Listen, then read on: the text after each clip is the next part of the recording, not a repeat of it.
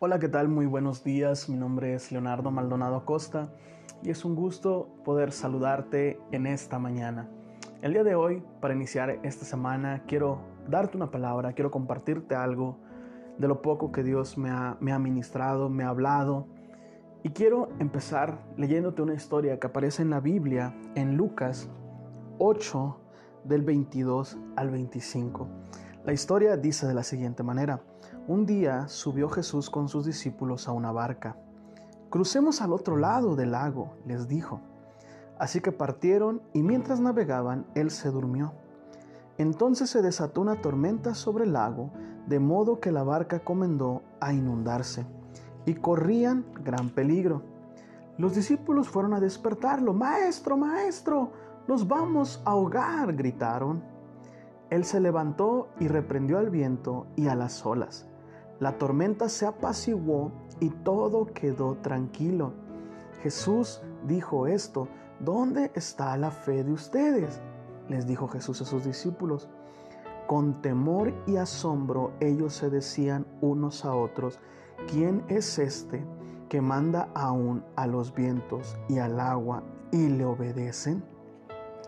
Esa historia marcó mucho mi corazón porque sin duda alguna creemos muchas veces que el venir a la iglesia o el estar caminando con Jesús va a ser los problemas y las dificultades a un lado de nuestra vida.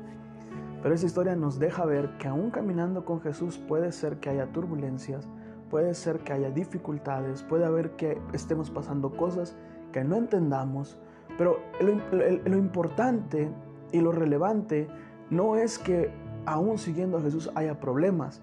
Lo importante y lo maravilloso y lo increíble es que a pesar de los problemas y de las dificultades, Jesús está con nosotros. Por eso quiero repetirte y decirte esta frase el día de hoy.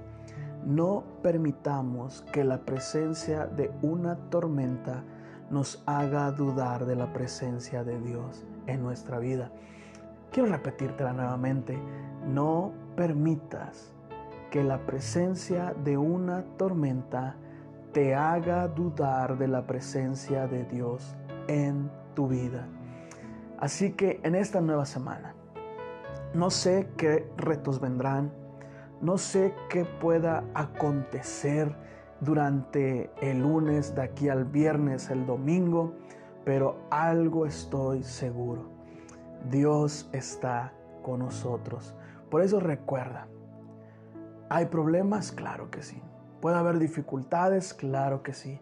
Pero lo mejor y lo más maravilloso es que Dios está con nosotros. Si tienes tus redes sociales, me gustaría que pudieras compartir esta frase.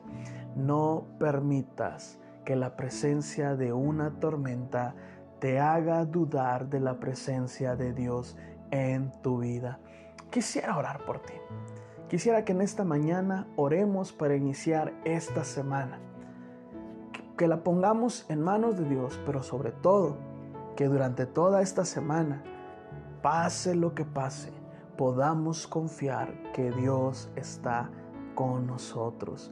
Lo maravilloso de estar con Dios es que Él puede obrar.